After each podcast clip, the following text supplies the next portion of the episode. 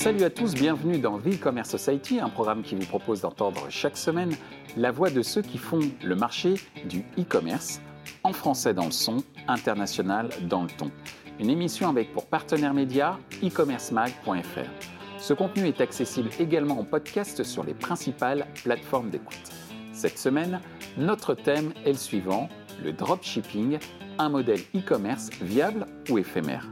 Source de revenus facile pour les uns, modèle de commerce en ligne discutable pour les autres, le concept de dropshipping est indiscutablement clivant. Comment définir le dropshipping? Qui peut se lancer dans le dropshipping? Quelle garantie pour le consommateur utilisant une plateforme de dropshipping? Enfin, quel avenir pour le dropshipping? Pour en discuter, deux invités, Romain Lafitte de Digital Native Group, Eric Banez de WebDrop. Bonjour à tous, aujourd'hui nous allons parler, euh, comment dire, d'un sujet très clivant dans le domaine du e-commerce. On va parler du dropshipping et voir si c'est un modèle e-commerce viable ou éphémère. J'ai envie de dire que c'est un petit peu euh, le côté euh, obscur de la force du, du e-commerce, à tel point que j'ai eu du mal à réunir des gens qui faisaient vraiment ce fameux dropshipping. J'ai l'impression que c'est pas, on va pas parler d'une maladie honteuse, mais qu'en gros, on ne se vante pas trop de faire euh, du drop shipping.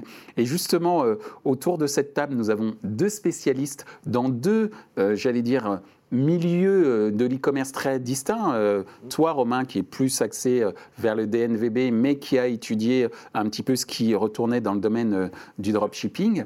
Et toi, Eric, qui est le spécialiste du dropshipping sur ce plateau. Qui vient de sortir euh, d'ailleurs euh, un livre euh, qui est ici et que je remonterai à la fin de l'émission qui s'appelle Dropshipping, se lancer et réussir en e-commerce aux éditions Duno.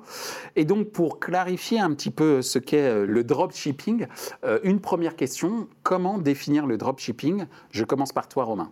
Alors moi, je vais, je vais reprendre quelque chose de notre enfance, en tout cas de la mienne.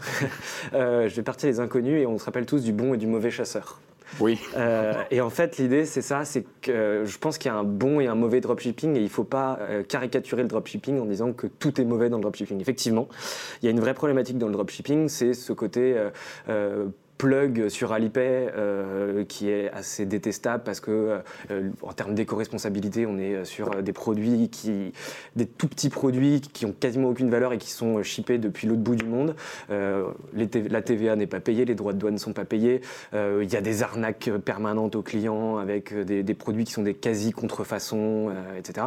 Donc là, on a vraiment un dropshipping qui est celui qui n'est pas aimé et qui est peut-être probablement la raison pour laquelle les gens ont du mal à venir s'exprimer. et après que j'ai des comptes à leur, à leur demander. Hein. c'est un consommateur de plateforme dropshipping qui parle. Mais j'en parlerai peut-être tout à l'heure. et, après, il y, y, a ce que je considérais comme le bon dropshipping, qui est finalement celui qui va, euh, qui va être éco-responsable, qui peut être en France, ou, en tout cas qui va juste permettre à des jeunes sociétés qui n'ont pas forcément les moyens de gérer la logistique, qui n'ont pas forcément les, moyens de tout gérer en interne, de se lancer. Euh, je pense à du print on demand, par exemple. Euh, le print on demand peut être fait à Paris, à Lille, enfin dans des villes française, donc euh, pour le coup responsable, euh, et, en revanche peut permettre à une société euh, de faire shipper directement ses produits, de ne pas avoir à gérer les problématiques de logistique et donc de se concentrer sur son corps, sur corps métier, son corps business, qui est le digital et faire du beau produit pour, pour ses clients. Tu peux juste rappeler ce que veut dire le verbe to ship en anglais? Ah pardon, to ship c'est envoyer, c'est voilà, c'est ça, c'est envoyer. Donc en fait, c'est le dropshipping. Et là, Eric sera bien mieux placé que moi pour euh, redéfinir, mais en tout cas de ce que j'en ai euh, compris, c'est pouvoir rentrer euh, sur une plateforme comme Dropshipper et aller faire des commandes à un fournisseur qui, en fonction des ventes que j'aurais réalisées sur cette fameuse plateforme où je me serais plugué, va lui-même, ce fournisseur, envoyer les produits au consommateur final. En fait, le vendeur ne possède pas les stocks exact. et ne n'envoie pas le produit. Et donc, ça peut être, par exemple, je pense à une société euh, à l'époque qui s'appelait The Tops, euh, qui a été montée par Vincent Redrado. Et, euh, et cette société, elle, elle réunissait, réunissait pardon, des jeunes créateurs et ces jeunes créateurs envoyaient directement. et donc en fait, The Tops permettait de mettre en relation des jeunes créateurs qui n'étaient pas connus et leur donner un renom. Et donc ça, pour le coup, on est sur quelque chose de très positif qui donnait vraiment une valeur à, des, à des jeunes créateurs qui n'avaient pas forcément les moyens, les moyens de, pardon, de se lancer seuls sur le digital qu'ils ne maîtrisaient pas, mais en revanche qui faisaient des super beaux produits français et, et faits maison. Merci Romain. Eric alors, une définition plus académique peut-être? La définition, pour moi, elle est très simple. En gros, c'est de monter un site e-commerce ou même déjà un site e-commerce qui existe, euh, qui est déjà lancé. Et il va mettre en vente des produits, mais qu'il n'a pas en stock. Donc, c'est ce qu'on a dit et c'est ce que hmm. vous venez de dire. Et le fournisseur va envoyer le, produit. Entre le bon et le mauvais dropshipping, ça va être où est le fournisseur? Est-ce qu'il a passé déjà les douanes euh, européennes? Donc, est-ce que les produits ont été contrôlés, voir s'ils sont aux normes, des vraies normes, pas juste une étiquette avec écrit CE euh, Donc, il y a une vraie vérification. Moi, je prône le bon dropshipping. Il y a DropEasy, le créateur de DropEasy, qui est Wheezy Shop, qui est une plateforme comme Shopify qui permet de, de lancer une nouvelle boutique et d'avoir une formation. Il a parlé de trust shipping. Je trouvais ça intéressant parce qu'en disant que nous, en mm. fait, en France, on va faire plutôt du trust shipping et prôner bah, en fait, juste un système logistique. Hein. Ce n'est pas une personne qui se lance en e-commerce. Euh, il a le choix, il a trois choix. Premier choix, c'est d'acheter du stock et stocker chez lui. Deuxième choix, c'est d'acheter du stock et stocker chez un logisticien qui va faire son boulot après mieux le faire peut-être qu'un e-commerçant qui ne connaît pas forcément la logistique. Et le troisième choix, c'est d'aller sur des fournisseurs qui ont déjà le stock, qui font déjà des envois et qui vont envoyer aux clients finaux. Euh, en gros, voilà. En gros, tout ce qui est. Alors, quand même, je reprends le, terme que tu as pris, euh, trust shipping. Et notamment, dans ce que j'entends sur trust shipping, c'est notamment le fait que euh, les produits aient plutôt été faits en Europe, on va dire plutôt en France, et pas, pas à l'autre bout du monde. Non, mais c'est ce que j'ai cru comprendre. Mais pas si forcément la fabrication. Hein. D'accord. J'ai du mal. Ou la, livraison. Voilà, non, c'est de dire que en la fait, livraison. voilà, c'est un distributeur, un fournisseur, un grossiste, n'importe qui qui va passer une commande sur une usine en Chine, où il aura contrôlé l'usine, voir que ben, les produits sont de qualité, parce qu'il va commander une grosse quantité, et lui il va vraiment miser de l'argent sur ce produit.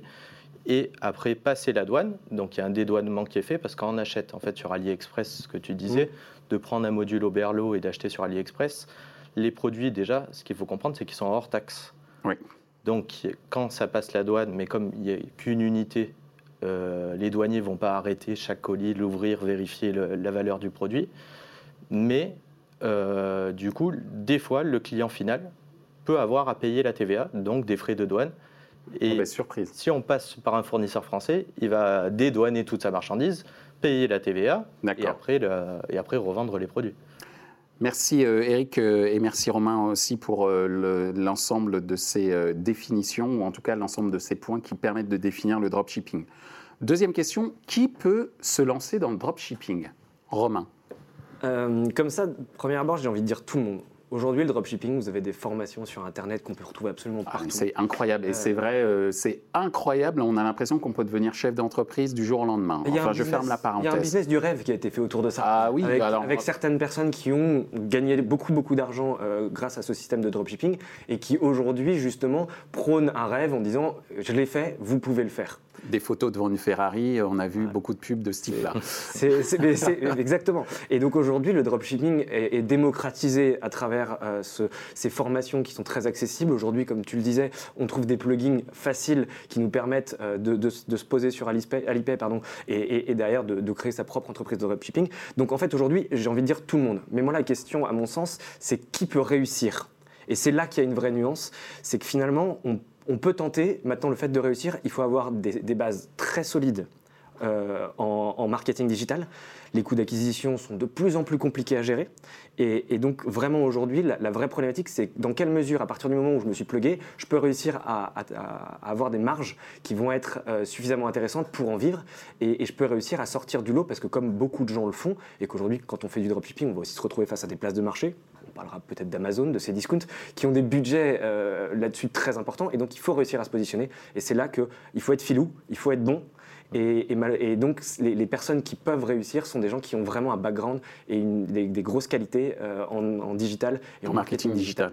Euh, encore faut-il aussi que euh, ces personnes continuent à se former tout au long de leur activité. C'est quand même le, le secret, de toute façon, de tous ceux qui se lancent dans le marketing digital au sens large. merci Romain. Eric, qui peut se lancer dans le dropshipping? Alors moi, avec WebDrop, j'ai identifié trois types de clients il y a le client. Quand tu dis client, c'est ceux Enfin, de mes clients, donc des gens qui vont se lancer. Voilà, c'est-à-dire que pour se lancer dans le dropshipping, je peux me connecter à ta plateforme. Oui. Voilà, je dis n'importe quoi, mais euh, je veux avoir un revenu complémentaire ou je veux me lancer à 100% euh, dans l'e-commerce. J'ai pas de stock, je veux faire du dropshipping, je me plug sur, euh, sur WebDrop, oui. Sur WebDrop. Et donc, alors du coup, il y a le client qui va se former, mais qui va se former plus au e-commerce. C'est pour ça que j'ai écrit un livre. C'est pas une formation à dire vous allez devenir millionnaire et euh, rouler en Porsche demain. C'est effectivement pas ce qu'il y a écrit. Voilà, c'est pas du tout ça. C'est de dire bah, c'est un vrai métier, c'est un métier d'e-commerçant. C'est juste qu'on enlève les stocks. Donc du coup, bah, il va, le client qui veut lancer un e-commerce, soit il s'y connaît déjà, comme tu disais Romain, soit il va se former au SEO, au SEA, toutes les techniques d'acquisition classiques du e-commerce.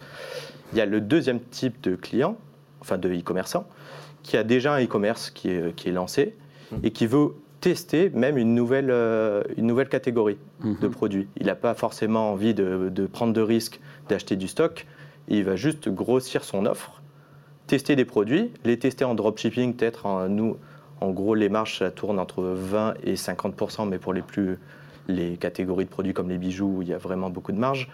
Mais donc, du coup, il peut tester avec des marges réduites et après s'acheter du stock en disant bah, ce produit marche bien, euh, on va acheter un petit peu de stock et après tourner avec le dropshipping quand on est en rupture de stock. Ça mm. permet aussi d'équilibrer.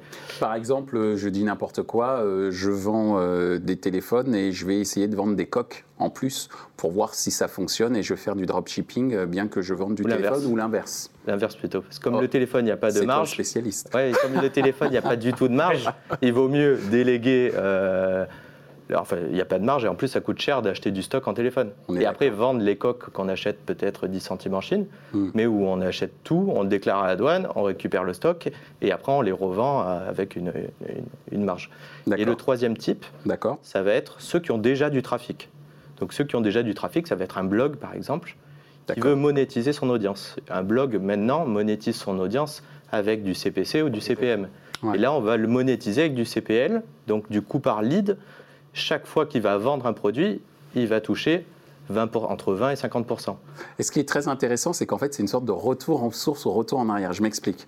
Euh, il se trouve que pour ma part, j'ai beaucoup travaillé, euh, j'ai longtemps travaillé dans le monde des médias, dans la presse, sur un très grand portail euh, Microsoft en l'occurrence, mais j'ai eu l'occasion de voir pas mal de médias qui, à une époque, dans les années 2000, voulaient faire des, ce qu'on appelait des espaces shopping.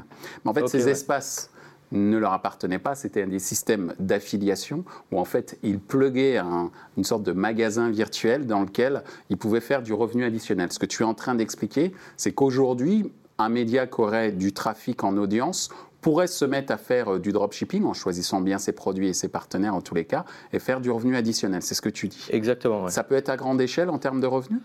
Ça peut être à très grande échelle. C'est-à-dire qu'après, il faut aller chercher des fournisseurs qui ont les reins solides, parce qu'on ne va pas prendre un petit fournisseur pour un site comme le Figaro, par exemple, qui va, vendre des produits, parce qu'on sait qu'il va en vendre des, nous écoutent, hein, milliers. les gens du ah, Figaro, etc. Donc, euh, euh, est-ce que ça... un exemple au hasard. Non, mais... on a plein d'autres médias dans le monde de la presse, Prisma, etc. C'était d'ailleurs beaucoup d'acteurs dans le monde de la presse qui faisaient ça au début des années 2000. On peut dire qu'aujourd'hui, ils pourraient, avec le dropshipping, faire un revenu complémentaire assez intéressant. Il y en a déjà qui le font.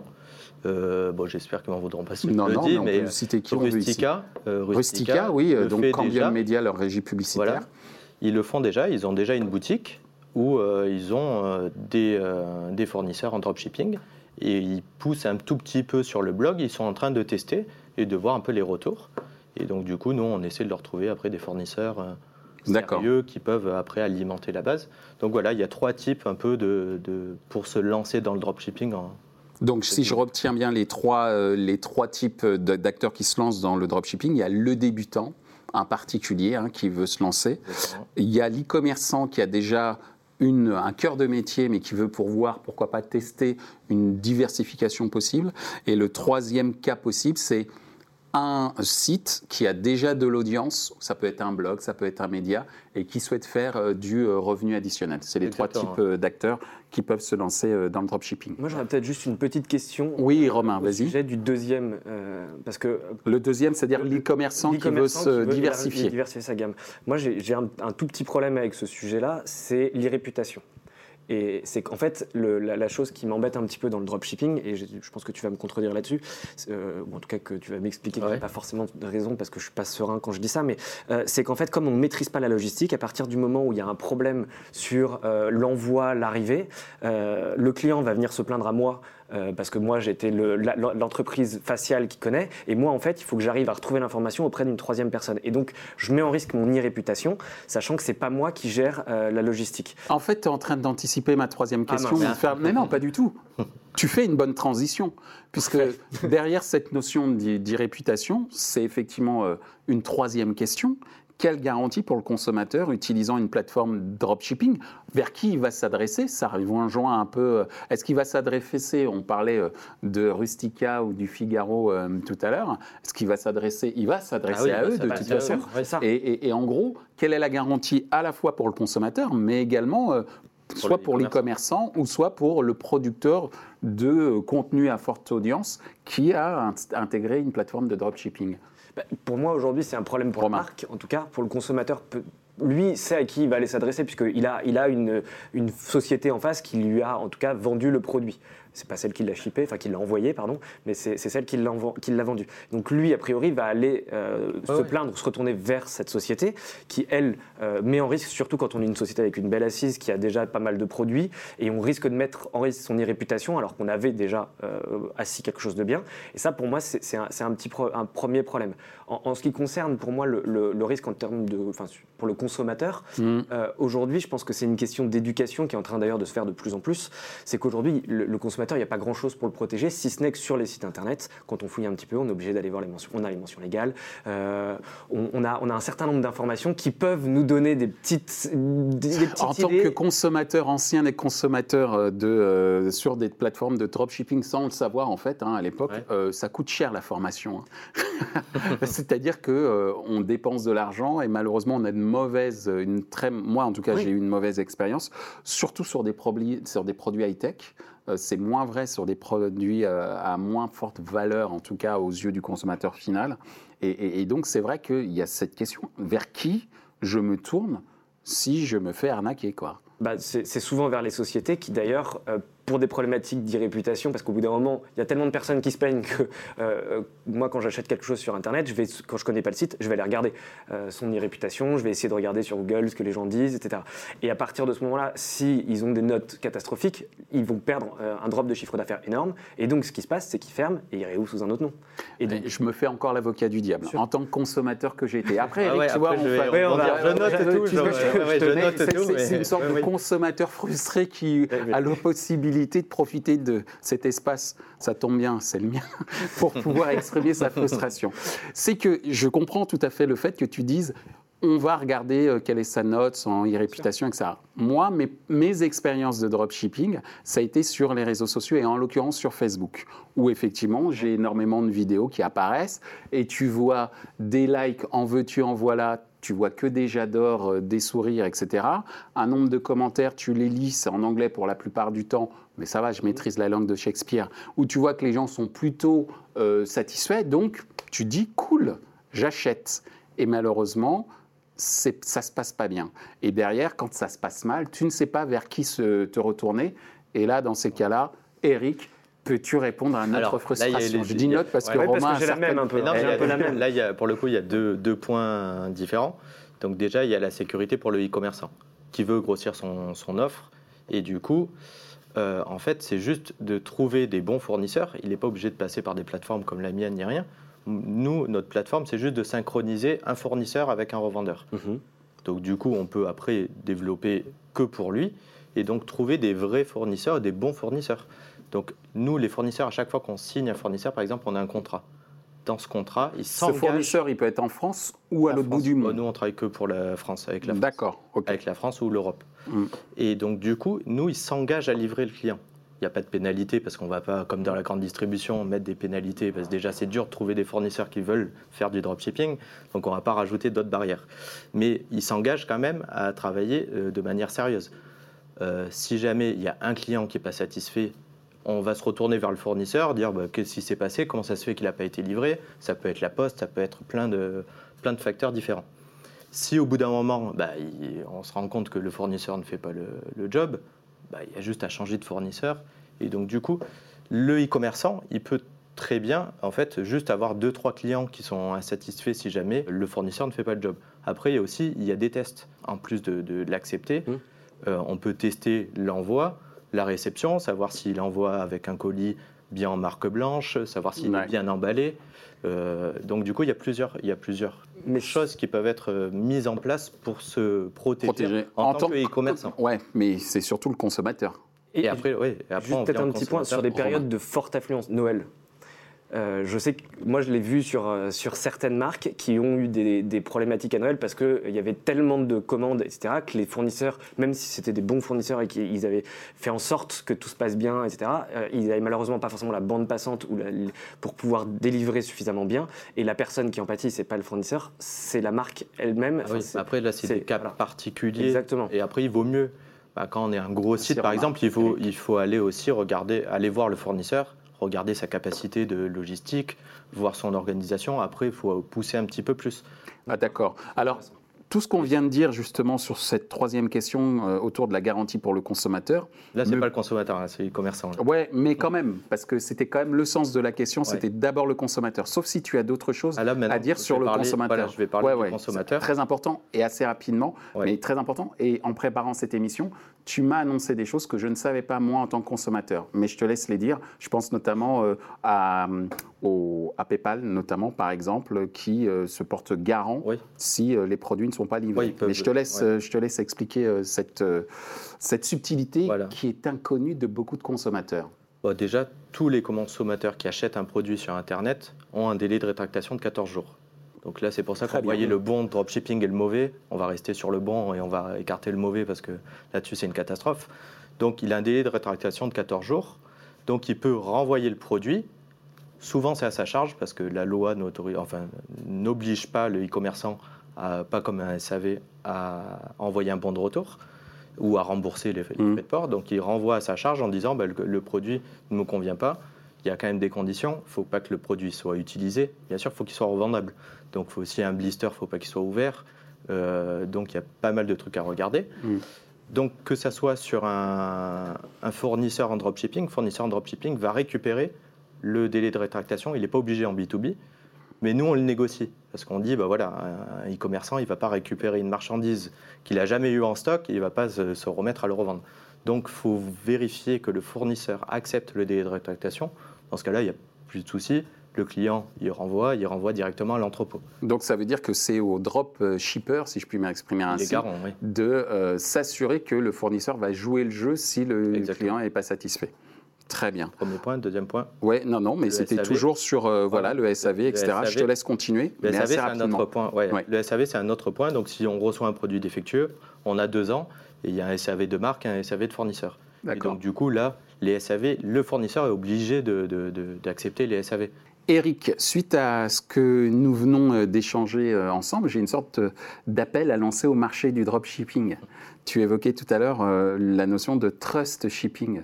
Pourquoi il n'y aurait pas une sorte de label qui permettrait aux consommateurs de savoir à peu près là où il met les pieds et de créer une sorte de label trust shipping dans le domaine du dropshipping? C'est un vœu pieux Qu'est-ce que Pour le consommateur final, pour moi, ça n'a pas grand intérêt. et pourquoi? C'est plus le consommateur final, il faut juste qu'il vérifie, bah, comme on avait dit tout à l'heure, les mentions légales, etc. Mais de voir que bah, il se fait pas arnaquer sur le produit. Mais que que ça soit le fournisseur ou le e-commerçant qui l'envoie, pour le consommateur final, normalement, c'est exactement pareil. C'est même mieux des fois si c'est le fournisseur, parce que c'est un, un expert en logistique, et il va l'envoyer sûrement plus rapidement qu'un e-commerçant qui... Parce qu'il y a des e-commerçants qui sont énormes, Mais il y a des petits où ils ont tout dans leur garage. hein. Et il y en a beaucoup, et il y en a énormément, et heureusement, parce que c'est très très bien, mais qui ont des stocks et qui, qui, qui sont tout seuls à gérer leur e-commerce. Donc pour moi, le trust shipping, ce serait de communiquer sur un, quelque chose que le consommateur final, à la fin, ne voit pas. C'est plus le bad shipping. D'accord. Faites attention, euh, là, c'est des produits chinois qui coûtent 10 centimes, comme tu disais tout à l'heure, euh, Romain. Euh, les AirPods, quand ils sont vendus 60, euh, 60 euros, alors que les vrais AirPods sont vendus 139 ou 129, on sait très bien que c'est des défauts. Mm. Et s'ils vont regarder sur Wish, ils vont les trouver à 9 euros. Donc ça, je trouve que les Bon, clients, il y a maintenant, déjà les une clients, ils sont quand éducation même- ils sont à faire du côté euh, des clients. Voilà. Alors justement, Peut-être qu'il y a aussi Avis Vérifié Romain. qui pourrait aider. qui? Avis Vérifié, qui lui, pour le coup, ne permet de laisser un commentaire que si euh, le produit a été acheté et donc d'avoir que des commentaires de, de- Aussi. vraiment de, de consommateurs et pas des commentaires raison de, robots qui permettent euh, d'avoir euh, 50 très bons avis. Avis Vérifié, au moins, va donner Ouais. une vraie valeur sur le produit. tu as raison de dire ça, je rebondis deux secondes. très rapidement. Parce que sur Shopify, en fait, les formations disaient euh, mettez des faux avis sur vos produits, et ça, ça a été banni. En fait, Shopify Waouh. ils se sont fait euh, vraiment engueuler. D'accord. Parce que c'est interdit, c'est interdit de mettre des faux avis, et c'est. D'accord. Alors justement, on en arrive à notre dernière question qui est quel avenir pour le dropshipping? Et la notion de confiance quand même pour moi, hein, elle est quand même clé pour que ceux qui se lancent dans le dropshipping, euh, vis-à-vis également en, termes de rapport avec leurs fournisseurs, mais également vis-à-vis euh, du rapport qu'ils peuvent avoir avec euh, le consommateur final, la notion de confiance est assez importante. Mais ce n'est pas peut-être la seule notion qui est importante pour assurer l'avenir du dropshipping. Pour toi, Romain, c'est quoi l'avenir du dropshipping? Si on se concentre sur le bon, euh, côté du dropshipping, hein, euh, parce que le mauvais côté, l'avenir, de toute façon, il y aura toujours des entourloupes, des arnaques, ça fait partie du, enfin, malheureusement euh, des humains, on est comme ça, on essaye, on tente. Euh, mais, mais, euh, mais sur le bon côté, moi je, pense qu'il y a un véritable avenir, puisque comme je le disais au début, je pense que c'est vraiment une rampe de lancement pour des, jeunes entrepreneurs qui n'ont pas la possibilité forcément de, de gérer l'intégralité, comme tu disais. Moi j'ai des amis qui se retrouvés dans leur, dans leur garage avec, avec énormément de produits, des stocks qui en plus ont, ont malheureusement coulé une société qui peut-être était mais à cause de leur stock. Et aujourd'hui c'est un- une bonne rampe de lancement. Et si on le prend sous cet axe-là, je pense qu'il y, a, il y a des choses à faire. Le print on demand, par exemple, est quelque chose qui marche très bien aussi et qui est fiable. Et Tu peux rappeler ce que c'est que le le print on demand, c'est juste vous commandez et moi je vous, le- je vous l'imprime et je vous l'envoie. Et donc en fait, c'est une forme de dropshipping puisque je vais moi commander un t-shirt avec marqué quelque chose. Ce t-shirt va être envoyé directement à mon. Enfin, moi en tant que marque qui vous vend le t-shirt, société qui vend le t-shirt, je vais envoyer directement la demande à mon fournisseur. Le fournisseur va l'imprimer sur demande et euh, vous l'envoyez. Et ça, pour le coup, ça permet de limiter les intermédiaires, donc d'avoir des prix plus intéressants pour le consommateur final aussi, et c'est quand même finalement aussi un objectif pour tout le monde. Et donc, je, ne- enfin, moi, je pense qu'il y a quand même un avenir qu'il va juste falloir régulariser et que euh, l'éducation dont tu parlais et dont on parlait tout à l'heure, notamment regarder euh, les mentions légales, euh, essayer de regarder le trust, euh, enfin la, la- la- la confiance, les vérifier, etc., vont faire qu'à terme, ça va un peu s'assainir et qu'on aura plus de, de belles sociétés qui se développeront grâce à ça. Merci Romain. Eric, quel avenir pour le dropshipping? Je suis totalement d'accord avec Romain, enfin, parce que moi, c'est ma société WebDrop, on fait du dropshipping avec euh, des fournisseurs euh, français ou, euh, ou en Allemagne ou n'importe où, mais proches du, du consommateur. Donc, en fait, c'est juste de centrer, de dire on va centrer le consommateur quand même, c'est lui le plus important, il faut qu'il soit satisfait. Devenir plus client-centric dans les Voilà. réflexions Et moi, je suis déjà, enfin depuis 4 ans avec, euh, avec la- ma société, en disant à, mes clients, donc qui est des e-commerçants qui vont se lancer, ça va être plus simple pour vous parce que vous avez moins de marge. Mais c'est des clients qui vont revenir, c'est pas des clients qui vont mettre un mauvais avis en disant euh, j'ai jamais reçu le colis ou le, le- le produit a été cassé. Donc du coup, c'est de fidéliser aussi. Donc c'est euh, vraiment de faire du vrai e-commerce, mais juste de pas avoir de stock. Pour moi, ça c'est, enfin c'est même pas le futur. hein, c'est déjà demain. C'est, dé- c'est déjà euh, ce qui se passe quoi. Ouais. Très bien, très bien euh, Romain. Merci Romain, merci euh, Eric. Merci. Et je rappelle euh, le livre que tu as écrit, donc qui s'appelle Drop Shipping. Se lancer et réussir en e-commerce, c'est un petit peu le- les, les propos qu'on a tenus aujourd'hui pour dire que certes, le dropshipping pouvait être dans certains cas controversé, mais qu'il ne faut pas oublier euh, un élément clé, c'est que ça permet à un certain nombre euh, de personnes de se lancer euh, dans le e-commerce sans détenir de stock. Et ça, c'est quand même un peu, euh, et même très magique. Mmh. Voilà, donc merci. Merci. Ainsi s'achève ce débat sur le phénomène du dropshipping. Les points à retenir de nos échanges sont les suivants.